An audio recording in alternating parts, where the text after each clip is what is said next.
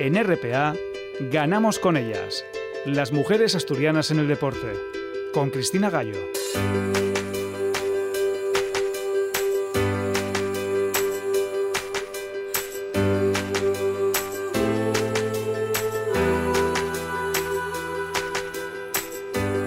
Programa 290 de Ganamos con ellas. Hemos llegado a un número muy redondo justo antes de que se celebre el Día para la Eliminación de la Violencia de Género el próximo jueves 25 de noviembre. Una lacra que sigue acabando con la vida de cientos de mujeres, miles ya en este país en lo que llevamos de siglo. Por eso esta noche vamos a hablar con deportistas y proyectos en los que el deporte es una herramienta clave para luchar contra la violencia, no solo de género, de todo tipo. Esta noche contamos con una doble campeona del mundo de Muay Thai, la asturiana Joana Alonso, que a principios de mes recibía en la Gala del Deporte Asturiano el premio Mujer y Deporte.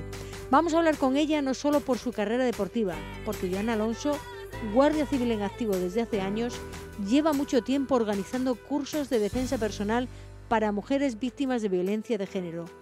Cursos que da de forma gratuita, no cobra nada por ellos y vamos a conocer lo que ha motivado a esta deportista de élite a formar a otras mujeres en la defensa personal, a la vez que sigue compitiendo al más alto nivel y realizando sus reglamentarios turnos de patrulla como Guardia Civil. Conoceremos también el proyecto Sportei, una idea que se ha puesto en marcha desde Asturias y que busca prevenir la violencia y el acoso en el deporte y en la que está detrás la vicepresidenta del balonmano La Calzada, Manuela Fernández Cena, con la que hablaremos. Y tendremos un tercer capítulo de este serial que hemos iniciado con motivo del Mundial de Balonmano y que empieza ya además este Mundial en tan solo 10 días y tenemos ya lista de guerreras. Esta noche vamos a hablar con la última guerrera asturiana, la portera obetense Ana Fernández Temprano, aunque no será la última protagonista de este serial porque todavía nos quedan otras internacionales asturianas que recordar siempre con la ayuda de nuestra colaboradora Andrea Martínez. Comenzamos. Contacta con el programa a través del correo electrónico ganamosconellas@gmail.com.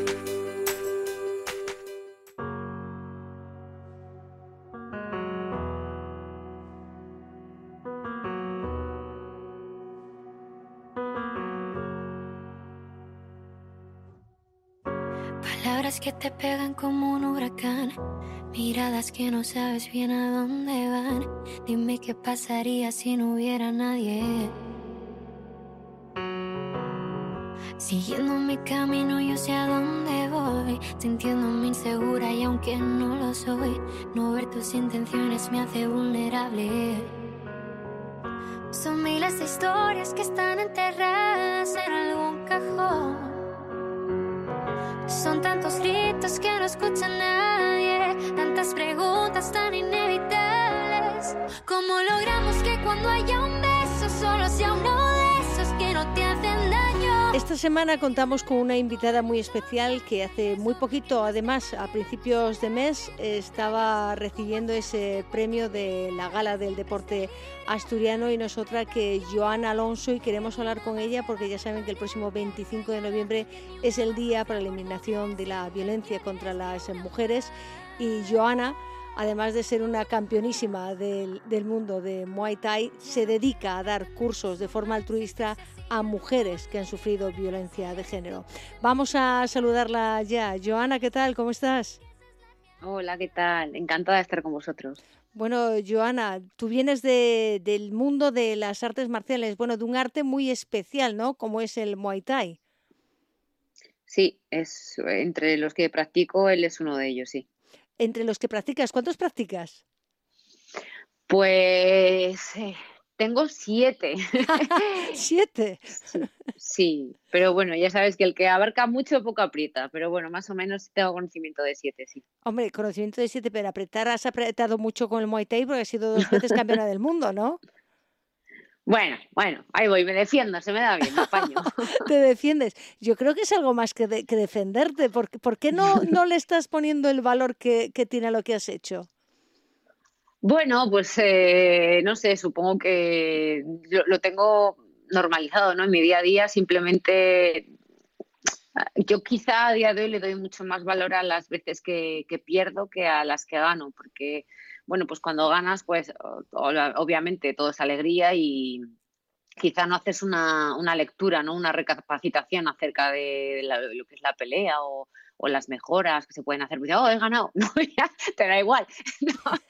Pero cuando pierdes, pues quizás sí que haces un pensamiento más interior, analizas, intentas mejorar, ves los fallos que has buscado. Entonces, mm, yo creo que aprendo más de las derrotas que de las victorias. Sí, eso es, eso es cierto, eso siempre se ha dicho. De una derrota siempre, siempre, siempre se aprende porque siempre tienes algo que mejorar, ¿no? Si quieres ganar, pero mm, pese a todo eso, tantas artes marciales, bueno, tú entrenas y trabajas como guardia civil, ¿no? Sí, sí, yo estoy en servicio activo. El 17 de diciembre haré 21 años de, 20, mm. 20 años de servicio, 20, porque entré en el ejército en el 2001, estuve tres años y medio y el resto en la Guardia Civil. Así que imagínate, sin servicio activo y a tope en la calle. Y a tope en la calle. Bueno, pero esto de las artes marciales no te viene de ser guardia civil, te viene de antes, ¿no? No, a mí me viene desde chiquitita, a mí siempre me había gustado y bueno, en mi casa pues yo no tuve la suerte de que mi padre me dejara practicarlo de pequeña porque no lo veía un deporte femenino. En cambio mi hermano sí que podía hacer eh, lucha leonesa, Brazilian Jiu-Jitsu, pero yo no, yo tenía que ir a gimnasia rítmica y a inglés. Pero claro, yo no podía evitar ver a mi hermano y que yo quería hacer lo, lo mismo que hacía él. Yo veía las películas en la tele de Jean-Claude Van Damme dando volteretas y puñetazos y yo quería hacer eso. Y bueno, pues tanto insistir, tanto insistir al final con 17 años. Mi padre ya decidió dejarme ir, eh, pero no, pero no estaba muy de acuerdo. Ya fue en plan de a ver si vas y te rompen la cara y me dejas en paz y ya no me lo dices más veces. Y sí, sí, o sea, fui y obviamente, ¿no? Todo el mundo cuando entrena se lleva golpes, pero fíjate hasta el día de hoy. Bueno, bueno, bueno, pero con 17 años empezaste tarde y fíjate, y aún así has sido campeona del mundo y tu padre no tuvo la suerte de que te partiese la cara, ¿no? Como él quería para ver si lo dejabas. Mm. Sí, sí, bueno, alguna me he llevado, ¿eh? ya me cualquier competidor, cualquier competidor siempre, siempre, cualquier persona que se sube a un ring o, sale a un tatami o inclusive en una clase normal del día a día, siempre te llevas golpes, siempre. Lo que pasa que, bueno, no son golpes, mm, vamos a ver, tú cuando entrenas con, tus compañeros en el gimnasio no vas a, a un 100%. obviamente, no vas a hacerte daño, sino a aprender. Por eso también desmitificar un poco eso de que cuando la gente va a los gimnasios para que la peguen, ni muchísimo menos. A los gimnasios se va a aprender y adquirir conocimientos, reflejos, eh, disciplina, compañerismo, son valores que tenemos nosotros y que la gente pues no tiene muy relacionados con nuestros deportes. Claro, eh, son eh, el deporte del arte marcial, bueno, algunos artes marciales están, vamos a ponerlo entre comillas, mejor vistos que, otros. Pero ¿por qué, por qué tienen esa, esa fama de, de violentos, de gente violenta, de cuando la mayoría de las artes marciales son para defensa, ¿no? No para ataque. Sí, así es. Bueno, pues malos mitos, leyendas callejeras. También es cierto que hubo una época atrás, pues que casi todo el mundo que practicaba artes marciales, pues trabajaba quizá a la noche, ¿no? O si mm. aprendían esas artes marciales, se iban los fines de semana a ponerlas en práctica a las discotecas. Y, bueno, quizá ese fue el, daño que se hizo en su época y bueno, ha cambiado muchísimo, se ha hecho una limpieza muy grande, que para eso están los entrenadores y los head coach, para ver quién va allí por, por querer crecer como persona y como deportista y quién va por vandalismo, ¿no? Y ellos mismos hacen las limpiezas. Y, y, bueno, a día de hoy ahí está el amplio abanico de personas normales, por, por denominarnos de alguna manera, que practicamos artes marciales. Sí, hombre, normales sois, pero especiales también, porque no, no cualquiera se, se pone a, una lucha como las que haces tú de, de Muay Thai. En, en, alguno de los múltiples combates que, que has hecho, ¿alguna vez te, te, has visto como decir, mm, mm, ¿qué hago yo aquí? ¿Por qué me he metido en esto? Hoy sí, cada vez que voy a salir a pelear. Ah, cada vez. Cada vez que voy a salir a pelear, los 5 o 10 minutos antes, tengo el estómago que se me sale por la boca, pero literal.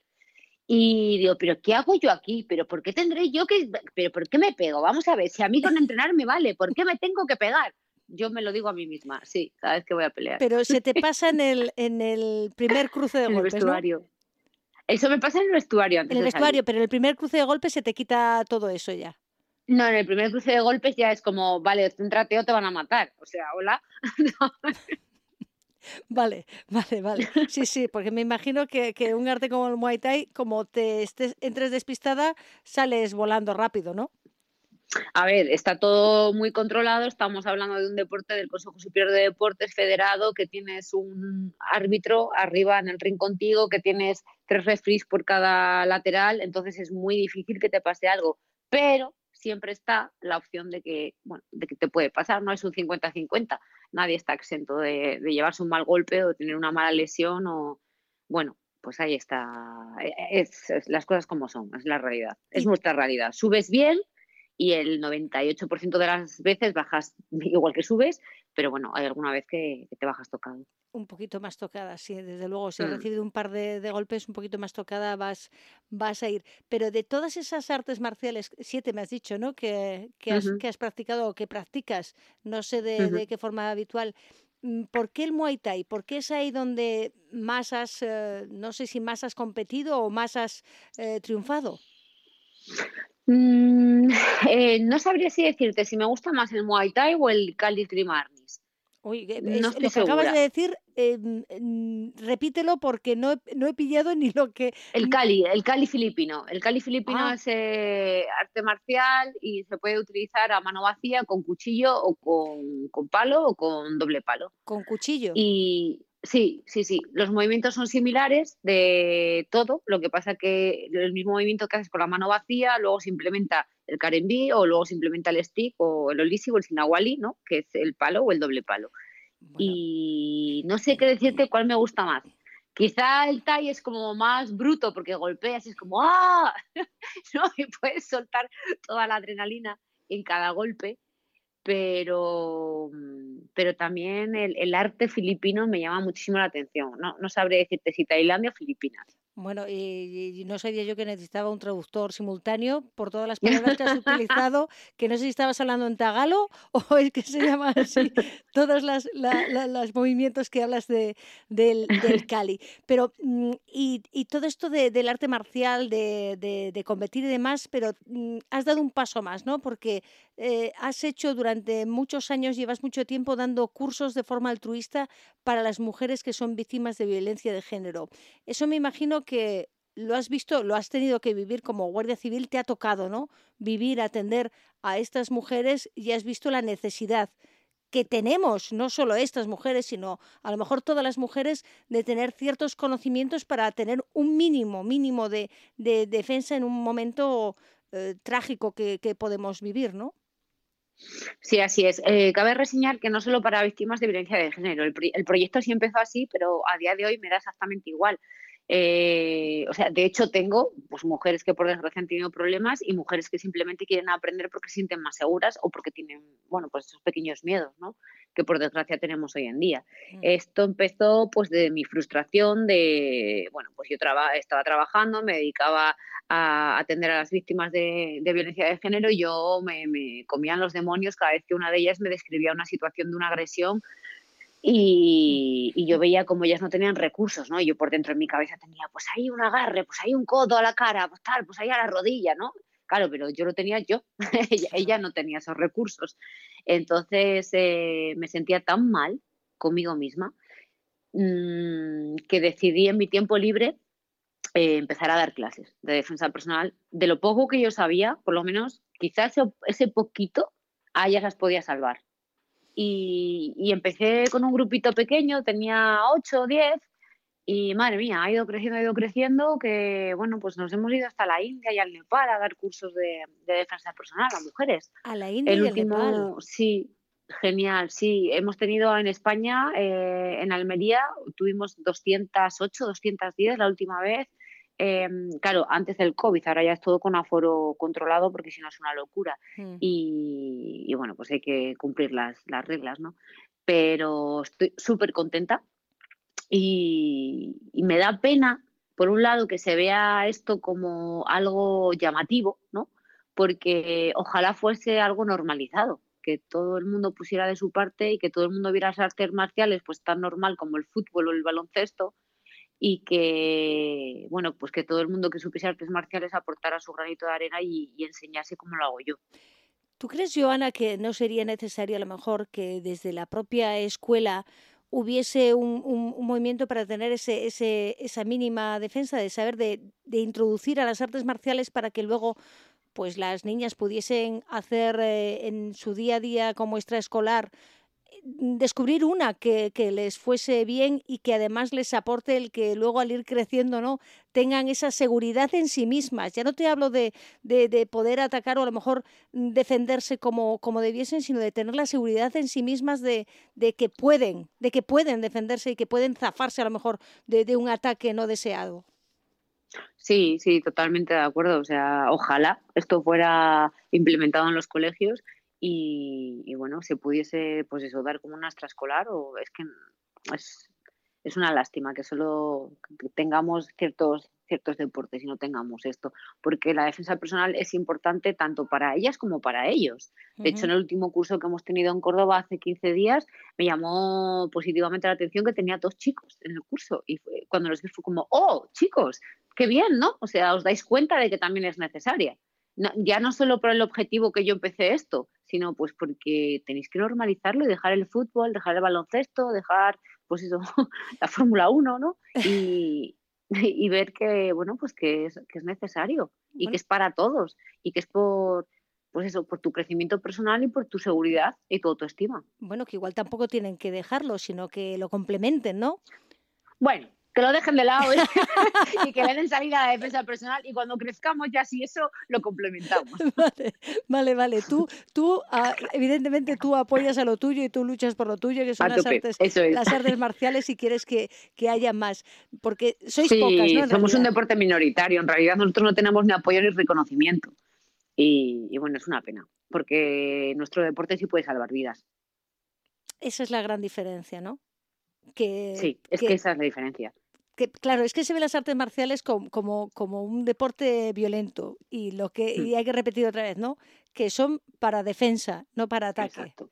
Exacto. Eso es lo que no. Igual es porque si os vemos, y claro, vemos como dices tú, ¿no? Que vías de pequeña las películas de Jean-Claude Van Damme y tú querías imitarle, y ahí uh -huh. realmente son películas violentas y son películas donde hay ataque, mucho ataque. Igual uh -huh. no ha hecho mucho bien, ¿no? A, a, las que os dedicáis a las artes marciales, igual esas películas, bueno, atraen mucho, pero igual no mandan el mensaje adecuado. Bueno, quieras que no, es cine, es ciencia ficción. Bueno, pues es como ahora ver Marvel y los superhéroes volar. ¿no? Tampoco. No tiene nada que ver el deporte de competición o las películas con, con, lo que es el día a día. Yo, obviamente, estoy de patrulla y yo no puedo ponerme a, a boxear como, como, lo hago en el gimnasio cuando practico Muay Thai. ¿no? Tengo que saber discernir dónde estoy y lo que estoy haciendo. Para eso, en mi mm. trabajo, yo tengo que usar defensa personal. Claro. Y de todas formas, yo creo que de la... A ver, siempre hay alguna oveja negra, por supuesto, pero el 99% de las personas que practicamos artes marciales, los pilares de disciplina, respeto y compañerismo los llevamos por bandera. Disciplina, respeto y compañerismo. Qué bonito, ¿no? Uh -huh. Esas tres palabras, sí. qué valores más, más bueno para poder repetir, porque creo que nos falta en la sociedad actual, nos falta mm, las dos primeras, creo que bastante, ¿no? Compañerismo sí. igual todavía queda algo, pero las dos primeras... Ay, eh, el ay. compañerismo es como nos acordamos de Santa Bárbara solo cuando llueve. Yo me acuerdo, por ejemplo, ahora con el COVID, eh, tú fíjate qué buena era la policía, la Guardia Civil, cuando estábamos por las, de patrullando ¿no? las calles y la gente sí. salía a los balcones y, y, te aplaudía. Y a la semana siguiente levantaron y ya éramos malos porque teníamos que hacer cumplir a la gente con el estado de alarma. Y a veces se olvidan que nosotros simplemente cumplimos órdenes. Podemos estar a favor o no, o de acuerdo con ellas, pero es, es nuestro trabajo y ya somos lo peor. Pero bueno, eh, en fin, es otro sí, tema. Sí, no, no, no, bueno, no, es que es cierto, se nos olvida todo muy rápido. Lo mismo digo sí. con, con, todo el personal sanitario, que bien que aplaudimos y bien que les hemos dejado a Exacto. ellas y a ellos un poco abandonados, por no decir de abandonados del todo, porque siguen sufriendo mm. la pandemia. Son los que siguen sí. sufriendo la pandemia mientras los demás eh, hacemos más o menos ahí, ahí. el día a día. Lo que ¿no? nos da la gana. Lo que mm. nos da la gana, pero ellos siguen ahí al pie del cañón porque lo siguen sufriendo, que no han descansado, ni han tenido vacaciones, ni han tenido reconocimiento como, como debían. Pero bueno, Joana, sí, sí, sí. Tú, tú ahora, claro, entrenas, trabajas como guardia civil y no sé si cómo haces para, para competir, si sigues compitiendo o cómo, cómo haces con tu día a día. Sí, yo sigo compitiendo. De hecho, formo parte de la selección española de Muay Thai, del Consejo Superior de Deportes. Y, y, bueno, pues ahora mismo estoy en plena preparación para irme con la selección a pelear los mundiales de Muay Thai, IFMA 2021 a Tailandia del 1 al 12 de diciembre. ¿Y cómo lo hago? Pues sin dormir casi. Es que claro, es muy complicado porque además das cursos a mujeres entre medias, ¿no? Cuando tienes un rato das un curso de defensa personal. Es que no sé cómo, de verdad cómo, cómo lo haces, Joana, no sé cómo lo haces. Con, con muchísima organización y con el apoyo al 200% de mi marido, porque sin él sería imposible, ya que él me entrena y, y cuando hay un hueco, a la hora que sea, él saca de su tiempo para, para invertirlo en mí. Y, bueno, y con mi representante, que es el que me lleva la agenda y me intenta programar, como sabe que soy súper cuadriculada, me intenta programar ya la agenda a dos meses vista para que no haya fallo y para que pueda cumplir con todos los objetivos. Y me imagino que los compañeros y las compañeras de la Guardia Civil ahí tienen asumido que tú de vez en cuando desapareces porque tienes una competición, ¿no? Sí, la verdad que tengo unos compañeros maravillosos, no tengo queja de ninguno de ellos. Eh, hay algunos que les gusta más lo que haces, a otros les gusta menos, pero bueno, eso ya entra dentro de la valoración de cada uno. Pero ahora mismo donde estoy tengo una suerte enorme, tengo unos compañeros brutales y además cada vez que me voy, venga, vamos, campeona, ánimo, son muy guays, están pendientes de mí, me mandan un montón de energía y ten en cuenta que, claro, yo tengo dos trabajos, yo soy guardia civil, pero soy deportista de élite. Sí. Entonces, ellos me, no, al contrario, o sea, bueno, puede haber compañeros de Jolín está, pues que se va 10 días a competir. Bueno, pues vete tú, vete tú, entrenas tú, peleas tú, te subes tú, te rompes la cara tú, y cuando consigas ser deportista de élite como soy yo, pues entonces tendrás los 10 días. Que, ojo, me voy a competir, no me voy de vacaciones a Punta Cana, ¿vale? y yo llego, yo llego de mi, de mi, de mi permiso de, de pelea, de lucha, y me incorporó a la patrulla como todo el mundo. no, tengo días libres ni nada de nada. Sí, sin tener en cuenta igual los golpes que has recibido y que, y que puedas llegar un poco así dobladita, ¿no? Un día llegó coja, otro día llegó un ojo morado, otro día el sargento ya me mira y me dice, bueno, vale. me mira y no me dice nada, mismo, venga, Joana, a lo tuyo. Sí, sí, hmm. hay que tenerlo en cuenta, que hay mucha gente que se piensa así, que os vais de viaje, te vas a Tailandia, te vas a competir y vas a ver eh, la habitación del hotel en la que te quedes a dormir y el pabellón y punto. Y ya está. Y, ya, está. y se acabó, sí, pero es cierto que alguno pensará todavía que te vas de vacaciones a Tailandia, si te vas a que te pongan calentita la cara. efectivamente, ahí. Es lo, es lo que hay. Pues, Joana, ya para terminar, que estaremos pendientes de ese, ese mundial del 1 al 12 de diciembre, ojalá, que seguro que sí, que vengas con alguna medalla que otra colgada al cuello, ya que el próximo día 25 de noviembre es el día para la eliminación de la violencia contra las mujeres. ¿Qué les dirías a, a, todas estas mujeres que a lo mejor eh, lo malo es que muchas no son conscientes de que realmente están sufriendo esa violencia de, de género? ¿Qué, ¿Qué, les dirías tú? ¿Cómo las animarías a que de verdad que pasen por uno de, de estos cursos, que intenten eh, salir de ese círculo vicioso? ¿Qué, ¿Cómo las podemos animar? Pues la verdad, en primer lugar me da muchísima pena que tengamos que tener un día para reivindicar esto. Es una lástima y se me parte el alma.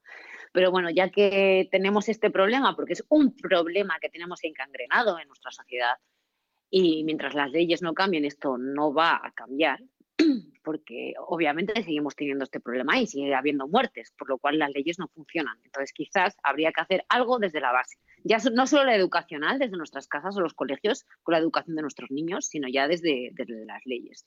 Y decirlas que no están solas, que siempre hay una salida, que es muy difícil, yo lo sé, porque hay veces que están tan anuladas que, que no son capaces ni de, de, tener un poquito de aliento para pedir ayudas pero hay aplicaciones, el Alert Cop, que es una aplicación para el móvil, en el cual de forma eh, discreta, ¿no? ante el miedo que puedan tener de que su agresor sepa que está denunciándolo, pueden denunciarlo, los teléfonos 016. A mí me tienen en las redes sociales, que es Joan Alonso 13, para cualquier tipo de ayuda, duda que tengan. Por ejemplo, muchas veces me pasa, pues yo estoy en Mallorca, necesito ayuda. Yo quizá no lo sé todo, pero sí tengo personas, gracias a Dios, por todos los lados a las que puedo recurrir para preguntarlas. Entonces, que no están solas, que hay luz, que siempre va a haber una mano que les eche alguien, que las ayude a, salir hacia adelante, que es muy difícil, pero que, tienen hombros en los que apoyarse, de verdad, que tienen hombros. Y que el paso es cierto que solo lo pueden dar ellas, pero que nosotros tenemos nuestro hombro para soportarlas hasta que estén fuertes y puedan dar ese paso.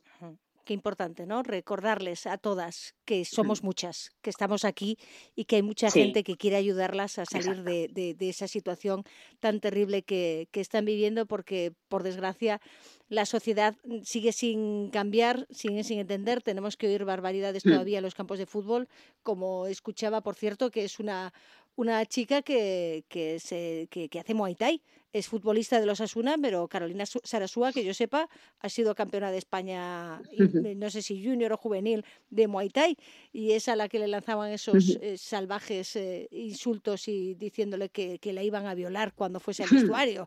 Digo, bueno, pues acercaos, que igual no. Carolina Sarasúa, siendo campeona de España de Muay Thai, aunque sea junior o juvenil, creo que igual, igual salía algún escaldado, ¿verdad? Pero, Claro, por eso, eso ya empieza desde la educación de las personas, pero si luego, por ejemplo, tuviésemos unas leyes eh, duras que castigasen eso, claro. pero, pero que, o sea, sin, miramientos, que fuesen radicales, mm. quizá la gente se lo pensaba dos veces. Sí. Es, es triste, pero hay que empezar por ahí por ser radicales, limitar hasta que consigamos de verdad educar y concienciar a todas las eh, personas, porque no somos un objeto de usar y tirar según les venga bien. Exacto. Joan Alonso, toda la suerte del mundo para esos mundiales en Tailandia de Muay Thai, que seguro que nos traes alegrías y gracias por estar siempre ahí, por ayudar a todas estas mujeres, por tus cursos y por dar este mensaje tan maravilloso que nos lanzas. A seguir con fuerza, Joana, y mucha suerte. Muchísimas gracias, un abrazo enorme.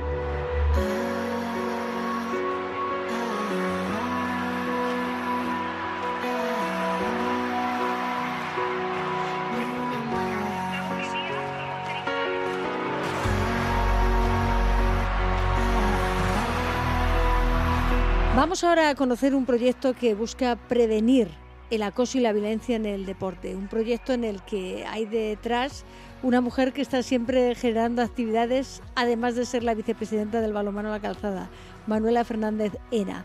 Manuela, ¿qué tal? ¿Cómo estamos? Hola Cristina, muy bien. Qué presentación más chula, gracias. bueno, es que estás siempre, siempre, si no estás haciendo una cosa, estás haciendo otra, pero siempre estás moviéndote, muy activa, activando a la gente, pero con el deporte como herramienta. Sí, la verdad que sí. Me apasiona el deporte y creo que tenemos un recurso ahí maravilloso para trabajar con él. Así que bueno, siempre que me pueda mover, así seguiré. Cuéntanos, ¿cuál es este último proyecto en el que te has metido? ¿Qué es Sportei?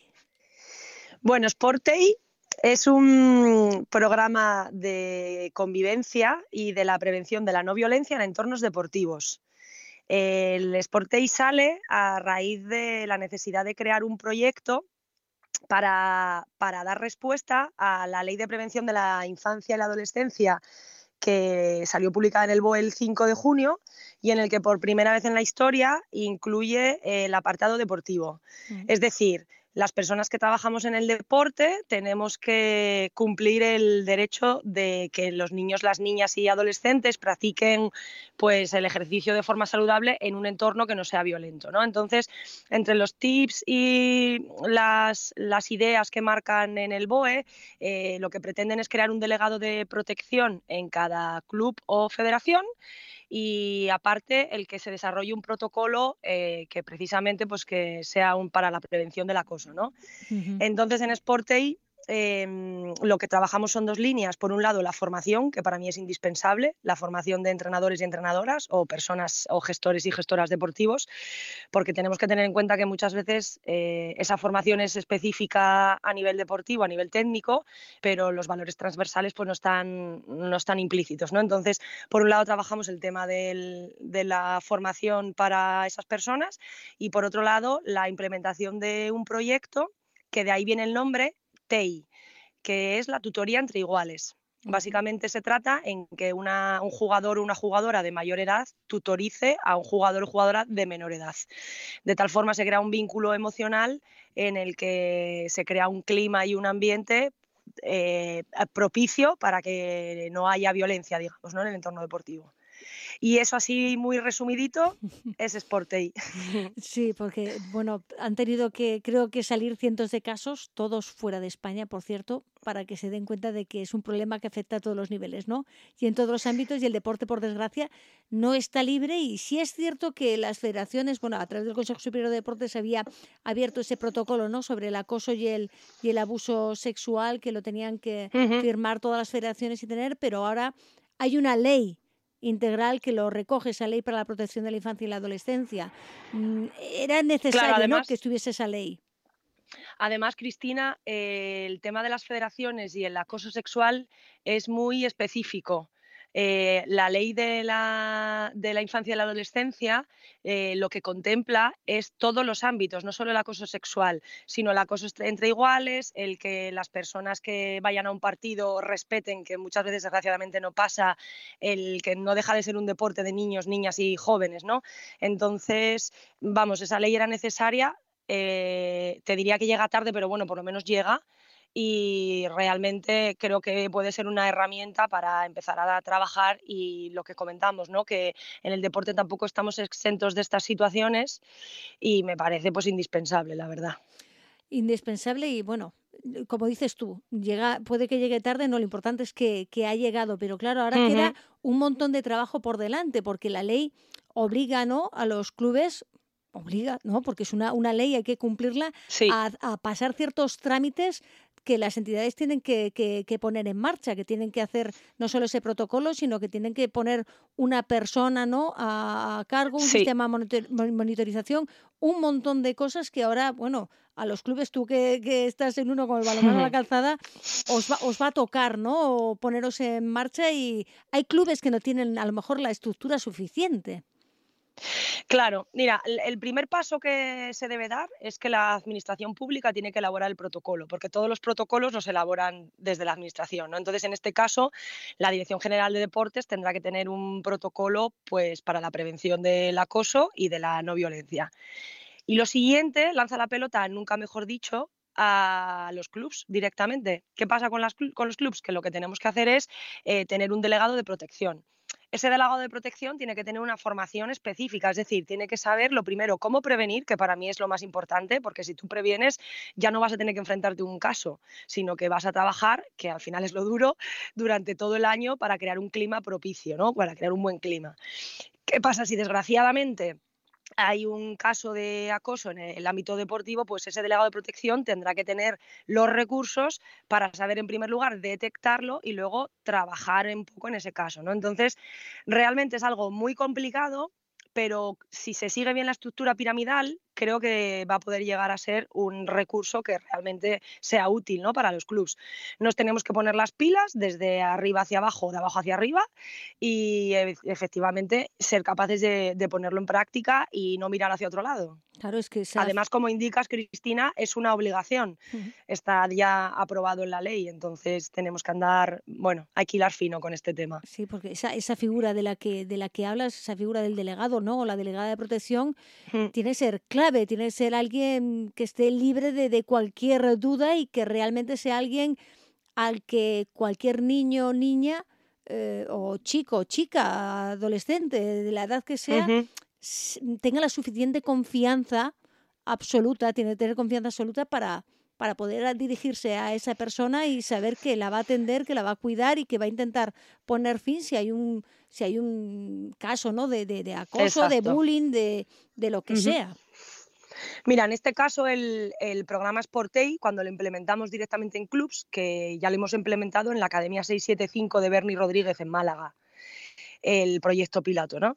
Em, en este sentido, el, el Sportei lo que pretende es como os decía, crear el buen clima en los entornos deportivos y que haya una confianza antes de tener un contacto con ese delegado de protección o delegada de protección. ¿Por qué? Porque los niños y las niñas normalmente tienden, bueno, y los seres humanos, a relacionarse con sus iguales. Entonces, eh, está estudiado que si un niño o una niña necesita comunicarse sobre un problema, lo va a hacer siempre con un igual. En este caso, nosotros lo que pretendemos es crear esa figura de tutor tutorizada para que antes de llegar a ese delegado de protección o delegada de protección pueda comunicarse con ese niño o niña joven de mayor edad y, en la mayoría de las veces, casi en un 80%, todas las eh, disputas o discusiones se acaban ahí, es decir, no va a mayores, ¿no? Entonces, eh, independientemente de que luego el caso sea más grave y que esa persona tenga que intervenir, ese delegado o delegada que comentamos, lo que pretendemos es que se ataje mucho antes, es decir, crear un clima para prevenir y que no se den esos casos. ¿no? Luego a mayores, y desgraciadamente se da el caso que ya sabemos que alguna vez eh, pasará, ese delegado o delegada pues tiene que ser una persona, como tú comentas, pues cercana a los niños y las niñas, con formación, que parezco mm. un disco rayado, pero es que para mí es fundamental. Y, luego tener esa sensibilidad ¿no? para, para ver con, con, con, unos ojos objetivos lo que está pasando. ¿no? Muchas veces tendemos además a victimizar por un lado y a acosar por otro. Y lo que tenemos que intentar es, oye, pues intentar analizar las conductas y evidentemente denunciar esas conductas, no estigmatizar, ¿no? Ni por un lado a la víctima ni a, ni a acosador o acosadora. Entonces, nada, en eso estamos. Es un proyecto muy chulo, la verdad. Sí, sí, lo que pasa es que, uf, os queda mucho por andar, porque claro, esa formación de todo el eh, no solo de, ese delegado o delegada ¿no? de, prevención, sino hmm. de, cualquier personal técnico que tengáis en ese club o que esté trabajando, em, hmm. en los, las personas que, se dedican a, entrenar o que son preparadores o preparadoras físicas, mm, no tienen en sus currículos habituales para ser entrenadora o para ser preparadora física o o fisioterapeuta no tienen esa formación, ¿no? No, no está en el currículo, tienen que hacer algo aparte ahora, ¿no? Para eso tienes tú este, este proyecto, supongo, para intentar que puedan recibir esa formación. Efectivamente. Yo al final, el deporte es mi pasión, pero recibí una formación del mundo social y educativo y veo esa carencia, ¿no? Que comentábamos al principio. Eh, esa formación tan técnica, tan específica del deporte y muchas veces también por lanzar eh, por, apoyar al, colectivo de entrenadores y entrenadoras, tú tienes tu tiempo justo para trabajar eh, técnica y deportivamente lo que quieres trabajar con ese equipo. ¿no? Entonces, lo que planteamos es dar esa formación específica de, valores transversales, pero que además lo puedan implementar y poner en marcha dentro de un entrenamiento. ¿De qué forma? Bueno, pues tan sencillo como en un ejercicio de calentamiento, en un juego de calentamiento, el que hagan una dinámica de cohesión. En lugar de trotar sin más, pues que corran y que hagan ejercicios cooperativos, juegos cooperativos, etcétera, ¿no? Y luego, por otro lado, yo creo que realmente aquí quien tiene que tener mucho peso y mucha responsabilidad es la administración pública, Cristina, porque tenemos que tener en cuenta que, los clubes nos debemos un poco también a las federaciones, pero también a la administración, ¿no? Estamos representando en este caso comunidad autónoma. Entonces, bajo mi punto de vista, el éxito estaría en que esa formación dependiera directamente de, la Dirección General de Deportes en este caso y que obligara en cierta medida a que las personas que vayan a ser delegados o delegadas de protección de cada club reciban esa formación específica y luego por otro lado pues el, velar el que se esté cumpliendo, ¿no? el que no quede en un saco roto que si no, no va a servir de nada tampoco esta ley. Claro, pero es que luego también hay que llegar a las escuelas ¿no? de entrenadores de, de, cada deporte, de cada sitio, porque ya no creo que va un poco más allá, no solo de esas dinámicas que hablas tú que pueden aplicar en un entrenamiento, sino que tengan esos conceptos y esos conocimientos como para mm. saber o poder detectar que algo no está funcionando o saber que la forma en la que a lo mejor, porque hay algunos que todavía están no sé en qué siglo y siguen entrenando de una forma que no es la adecuada, la forma en la que se dirigen y en la que tratan a sus jugadoras. Exacto. Yo ahí detecto una carencia en la formación por parte de federaciones territoriales. Voy a decirlo con la boca chica, que yo dependo de una federación territorial, pero realmente eh, no se da este tipo de formaciones, ¿no? Y creo que al final con una formación como la que planteamos de dos, cuatro horas a lo sumo, tú ya vas a tener unos recursos y unas herramientas para poder decir, oye, pues mira, me tengo que comunicar así porque estoy tratando con menores. Mm. Eh, o tengo que intentar ver qué pasa ah, cuando hago una división de equipos o el lenguaje que utilizo en la pista, el lenguaje que utilizan también el, resto de niños y niñas en el equipo. Bueno, al final es un poco cambiar el prisma y, sobre todo tener ganas de hacerlo, ¿no? el esforzarse para que salga bien.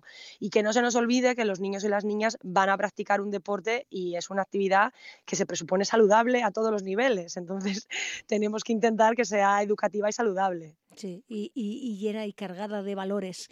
Esos valores que se nos van olvidando poco a poco y no podemos perderlos porque si perdemos los valores en el deporte ya no sé, ya no sé qué va a ser de nosotras, ¿no?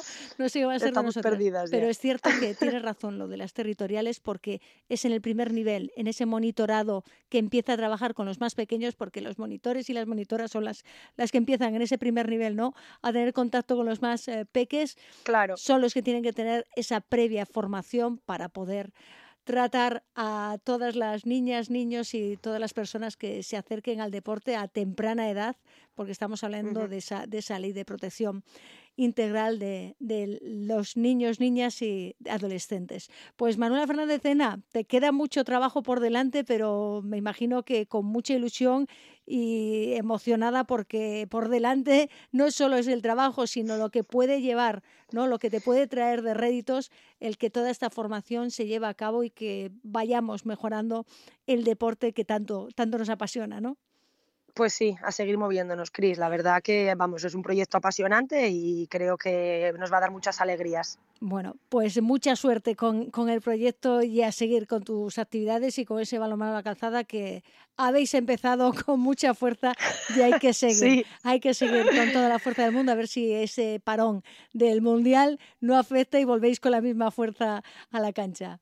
A ver, esperemos que no, esperemos que sigan con la misma racha. Bueno, muchísimas gracias, Cristina. Gracias, Manuela, hasta siempre.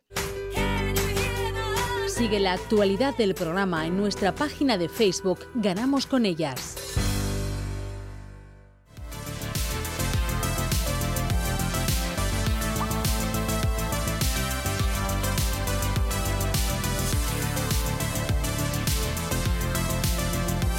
Seguimos con este serial que hemos eh, iniciado en Ganamos con ellas para conocer a todas las eh, jugadoras de balonmano asturianas que han llegado a esa selección absoluta con motivo de ese mundial que está a puntito, a puntito ya de empezar.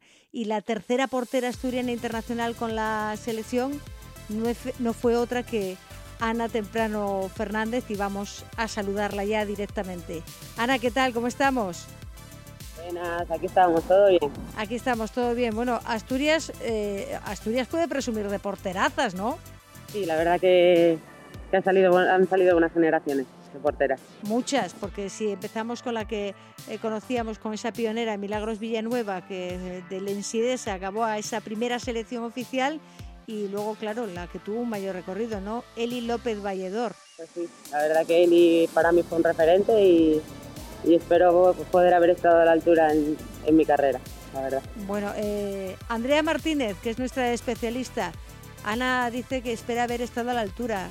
¿Tú qué crees? ¿Ha estado o no ha estado a la altura? Hombre, por supuesto, yo he tenido la suerte de, haber sido compañera de Ana, tengo la suerte de ser amiga de Ana y, la verdad que, tenerla atrás en la defensa era, era un seguro. Era un seguro de vida en el club, pero era un seguro también en la selección. Eh, Ana, tú me imagino que recuerdas perfectamente cuál fue tu, tu primer partido con esa selección absoluta. Sí, la verdad que cómo no cómo olvidarlo, ¿no? Pero pero la trayectoria de la selección la verdad que fue desde, desde pequeña y, y ya desde, desde ir a Pontevedra a esas concentraciones ya y vivir esas, esas mm, situaciones mm, no se paga, la verdad no se paga, pero es importante mm, haber pasado por esas selecciones inferiores antes de llegar a la, absoluta o, no tiene por qué, o no pasa nada si la primera convocatoria llega en una absoluta ya. No, no, no, no importa. Eh, sí que es verdad que una vez estás desde pequeña, pues bueno, también sabes cómo se mueve la cosa, los entrenamientos, lo que quiere el entrenador, pero eso lo puedes coger el día a día en tu equipo hay diferentes entrenadores, pasan por diferentes equipos y luego el seleccionador cuando te concentra, él te dice claramente lo, que quiere de ti y, por lo que estás ahí, con lo cual si te lo dicen es entrenar y, dar lo máximo de ti para, para llegar a lograrlo. Entrenar y dar lo máximo de ti, pero no siempre dando lo máximo se consigue llegar a donde se quiere, ¿no? Sí, pero si no lo das está claro que nunca vas a llegar. Eso, eso es más que evidente, Andrea. Eso lo tienes tú clarísimo también, sobre todo como entrenadora que eres tú. Sí, la verdad que, que yo siempre se lo digo a mis jugadoras y mis jugadores, ¿no? Eh, la actitud y el trabajo es algo innegociable. Y ganar o no ganar no solo depende de ti. Lo, lo importante es intentar darlo todo para, para tener opciones. Si tú das el máximo, puede ser que tus compañeros en ese día pues no, no hayan tenido su mejor día, pero, pero tú tienes que marcharte del entrenamiento y de, los partidos, eh, por lo menos con la conciencia tranquila de que, de que hoy no ha podido ser, pero, pero mañana hay que seguir intentándolo. No, y además tú, con el puesto que tienes, que es el de, el de portera, si no rinde la defensa, hay veces que tú no hay nada que puedes hacer, ¿no? Sí, viceversa. Puede ser que la defensa esté haciendo un partido de, de la leche y, y, la portera ese día no, le, no dé una para eso también está la segunda portera, ¿no? Para eso es un equipo y, todos tienen que jugar y aportar. Es un equipo en el que hay que aportar, pero cuéntanos, Ana, ¿cómo fue tu experiencia en la selección? Esa selección que tú conociste, ¿en qué ha cambiado o en qué has visto tú que, ha cambiado de antes y justo de después? Como buenas guerreras en la selección, el día a día y, la lucha es lo que se tiene que ver en el campo y puede salir bien o mal, pero por lo menos eh, tanto en mi generación como, en la de ahora, si no se llaman guerreras es por algo. ¿En qué momento tú crees que, llegó realmente ese apellido de guerreras? Bueno, guerreras, eh, yo cuando era pequeña, en la generación de Eli López y Monsepuche, eran guerreras como, como las que más, ¿no? Se, lo inculcó a, la siguiente generación, nos lo inculcaron a, a mi generación y es lo que inculcamos a las siguientes que nos haya salido el nombre, yo creo que las redes sociales y, la televisión que, haya visto más el balonmano que, que en otras generaciones, pues al final ha llevado a, ponernos el nombre. Y que tenga ahora mismo, que las guerreras tenga pues ese estatus ¿no? que tiene dentro de, de todas las selecciones, ya no hablo del balonmano, sino hablo de todos los deportes en general, ese estatus que, que ha ganado de guerreras ha sido gracias a esa visibilidad, a esa televisión que dices tú, a que os hayamos podido ver, cualquier persona os podía ver en un partido y ver realmente lo que erais capaces de hacer. Sí, está claro. Eh, en cuanto se dio visibilidad a este deporte, la gente se enganchó, la gente le gusta verlo y, ven que, el balonmano es lucha, que el balonmano es cuerpo a, cuerpo y todos contra todos. Así que gusta verlo, gusta que haya goles, gusta que las defensas sean fuertes, eh, las virguerías de los extremos o, cualquier central en un momento dado, pues una vez te lo explican y, comienzas a, entenderlo, engancha. Y es lo que ha pasado, ¿no? Hemos enganchado a mucha gente gracias a, la visibilidad que se nos ha dado. Pero sois guerreras, eh, creo yo, entiendo yo, que no solo en la cancha.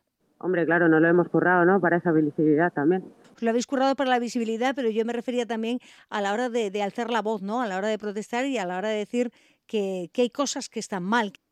Hombre, eso está claro, pero eso ya desde hace muchos años que se lleva que se lleva luchando. Eh, se ha formado una asociación, esa asociación lleva años luchando en la sombra muchas veces y nos ha dado voz a las que, que por fin hemos podido tenerla. Os ha dado, os ha dado voz, pero hay algunas que os habéis retirado quizás antes de tiempo, ¿no? Os habéis retirado a lo mejor cuando, cuando no queríais todavía dejarlo. Bueno, también el deporte femenino y el balonmano es lo que tiene. Estuvo en auge antes de la primera crisis, esa crisis nos ha matado, eh, ha, ha, sobre todo los contratos y, y bueno, hemos luchado para que vuelvan a ser dignos y, y ahora pues bueno, con toda esta pandemia y todo, también quieras que no, tienes que pensar que no solo el balonmano puedes vivir, no es el fútbol, no es el baloncesto. Bueno, el baloncesto, no es el baloncesto masculino, querrás decir. Sí, me refiero a masculino. Eh, la verdad que las chicas, por ejemplo, de fútbol se lo han currado un montón, han conseguido muchas cosas y nosotros pues, poco a poco intentaremos llegar a conseguirlas también. ¿Y, y, qué, ¿Y qué os falta para que un deporte, no es que sea nuevo, evidentemente, porque no es nuevo como el fútbol, pero ellas jugando a fútbol sí que llevan menos años que vosotras jugando a balonmano o que las jugadoras de baloncesto? ¿Por qué ellas han conseguido pisar el acelerador tan fuerte y llegar a estar y tener como tienen ahora mismo un convenio, aunque tuvieron que incluso hacer una huelga?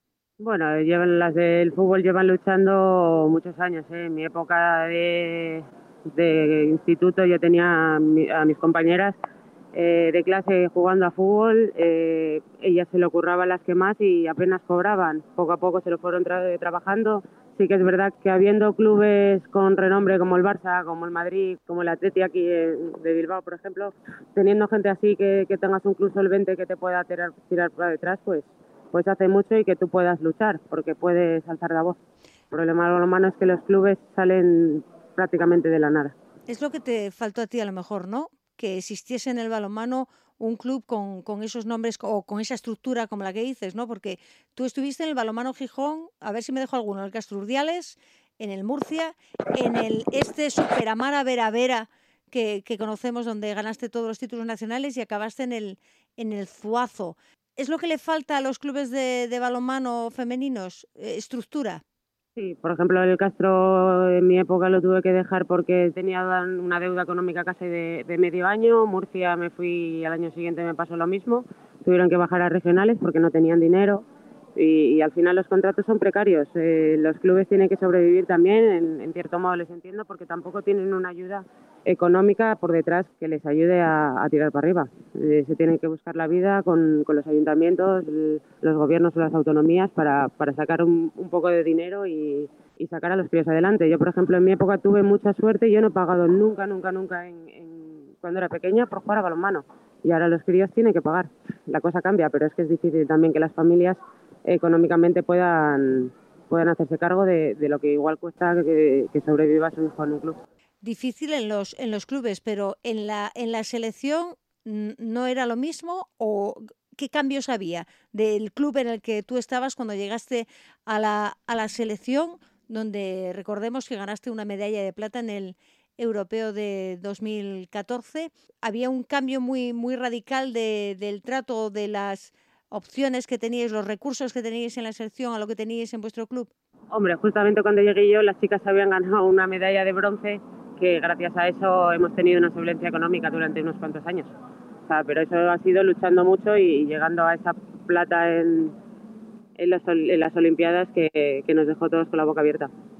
El, ya, y, y, tanto que con la boca con la boca abierta la que te la que te llevaste tú y que podíamos eh, poder eh, seguir. Pero Ana, no sé con, con qué te quedas tú de, de estos años en el en el balonmano de, de, esta selección. No sé cómo estás viendo tú la evolución. ¿Estamos avanzando? ¿Estamos dando los pasos necesarios o eh, nos hemos estancado? Hombre, siempre se pueden dar más pasos. ¿eh? Eh, sí que es verdad que desde que lo dejé estoy un poco desconectada de, del balonmano. He encontrado trabajo que ahora me, me, absorbe mucho tiempo y creo que las chicas están, sigue, o sea, siguen luchando. Eh, lo que veo en la pista, les veo que, que la esencia guerrera sigue ahí. Entonces, eh, si seguimos con, esa actitud y, compañerismo, lo dicho, seguiremos luchando y, y el balonmano esperemos que, que, se alce en vuelo porque, porque es necesario. Sí, la, la, esencia sigue ahí. Lo que pasa es que la mitad las tenemos fuera de España jugando. Ese es el problema, que no hay solvencia en los clubes. Lo que te decía, aquí los clubes salen de la nada y las ayudas son mínimas.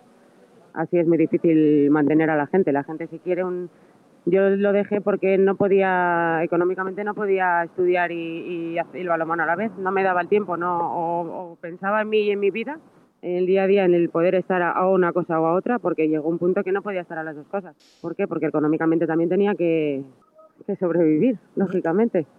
Tenía que pagarme los estudios, tenía, yo no, o sea, los clubes muchas veces te ayudan, pero no se dan cuenta de que llega un punto en tu vida que no puedes depender de tus padres evidentemente. No podéis depender y más cuando has estado, ¿cuántos años fueron? ¿27 años jugando balonmano? Pues desde los 7 añitos, profesionalmente desde los 18, 19 que me fichó el balonmano Gijón. Con lo cual, eh, si haces media vida en un deporte en el que tú te dedicas profesionalmente, no remuneradamente, sino profesionalmente porque te dedicas en cuerpo y alma al balomano, pero no recibes lo que corresponde, luego es muy difícil a iniciar una, una vida laboral cuando llevas ya veintitantos años dedicada a eso y que tu vida laboral pone cero, ¿no? Hay que, hay que empezar y no, no de cero. Sí que es verdad que agradezco a, al COE que a mí, pues ya muchas jugadoras que hemos llegado a la selección eh, se han hecho cargo de, de, ayudarnos en los estudios en un momento dado cuando estás en el extranjero o en mi caso ayudarme con, a encontrar trabajo. Eh, ha dado la cara con, por mí y, y sí que es verdad que esa esa institución y la federación eh, se preocupan, pero bueno, también es verdad que, que lo dicho, no económicamente no todo es lo de color de rosa.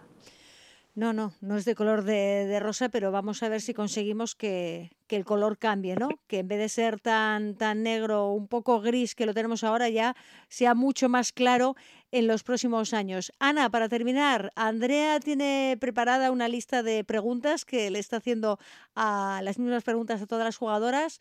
Y bueno, tú como eres portera estás preparada, ¿no? Para ese lanzamiento de 7 metros que te va a hacer Andrea ahora. Espero estarlo. Venga, pues Andrea, cuando quieras puedes empezar a lanzar. Allá vamos, Tempri. Una deportista en la que admires o la que sigas fuera del balonmano. Puede ser ahora o, de tu época. Silvia Navarro.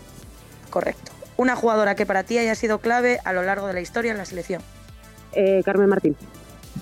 ¿Qué cambiarías de la estructura del balonmano español o qué le falta? Eh, apoyos, muchos apoyos le faltan. Si la categoría femenina hubiese sido profesional, ¿te habías retirado cuando lo hiciste? No, ni de coña. Un mensaje para quienes tienen el poder para cambiar las cosas. Que miren por las jugadoras, que son unos valores los que existe este deporte, que, las chicas lo están dando a pesar de, de jugar, como quien dice, precariamente. Un partido que nunca olvidarás, para bien y para mal. Eh, la final de mi primera Copa de la Reina, la primera que gané. Esa no la olvido nunca. Esa para bien. Un deseo por.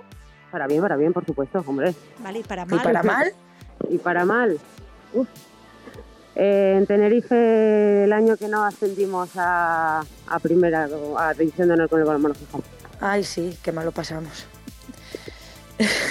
Ese te lo sabes bien tú, Andrea. Sí, por desgracia sí. Un deseo por cumplir. Eh, jugar los Juegos Olímpicos. ¿Un pronóstico para este mundial? Pues que vamos a llegar lejos, no te puedo decir, pero yo creo que van a hacer un buen papel. Eh, vamos a estar con ellas y la afición siempre es un, valor añadido. Pues eh, perfecto. En eso, en eso estamos. La portera ha parado todos estos lanzamientos de 7 metros de Andrea Martínez correctamente y a toda velocidad. Como se nota que los reflejos, esos no se pierden. Ana Temprano Fernández, un placer hablar contigo y bueno, estaremos ya, eh, nada, en poquito que empieza el Mundial, muy pendientes de lo que hagan nuestras guerreras y con nuestras guerreras asturianas hemos estado hoy aquí un domingo más. Gracias Ana y hasta siempre. Gracias, muchas gracias por contar conmigo. Un besito Ana.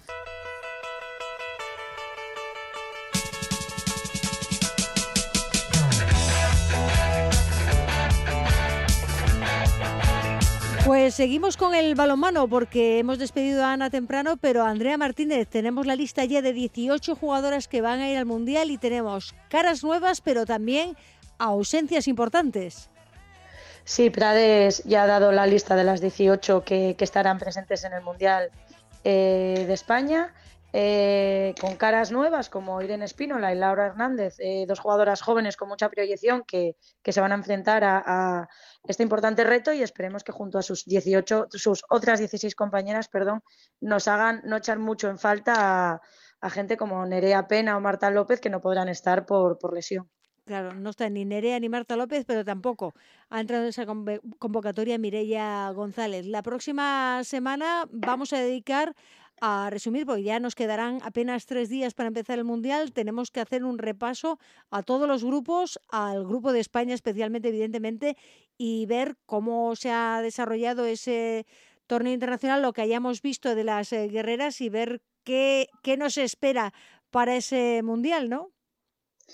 Sí, la verdad que, que esta selección eh, te anima a tener ganas y tener ilusión. Eh, la preparación incluye el torneo internacional de España en Boadilla del, Monte durante los días 26 y 27 y 28 de noviembre ante Eslovaquia, Polonia y Alemania y estoy segura que, llegarán a tope para, disfrutar eh, del Mundial. Pues habrá, habrá que verlo. Pero antes de, despedirte, Andrea, que cerramos la, la, Liga Iberdrola con un partido en la cumbre. El Vera Vera, Unicaja Gijón y nos vamos con los deberes hechos antes de Navidades. Pues sí, Cristina, y también hechos porque las de Gijón hasta este miércoles venían de una racha ganadora increíble, haciendo muy buen balonmano y han tenido que ser las actuales campeonas de la Liga Iberdrola las que han tenido, a las que han frenado esa buena racha. pero bueno, se van a este parón obligado a solo tres puntos de las líderes actuales de la categoría y, y seguro que, que a la vuelta seguirán dando la misma guerra que hasta ahora. Pues Andrea, la próxima semana volvemos a hablar y ya con especial mundial, repasando todos los grupos, todas las elecciones y especialmente a las guerreras. Perfecto, nos vemos la próxima semana.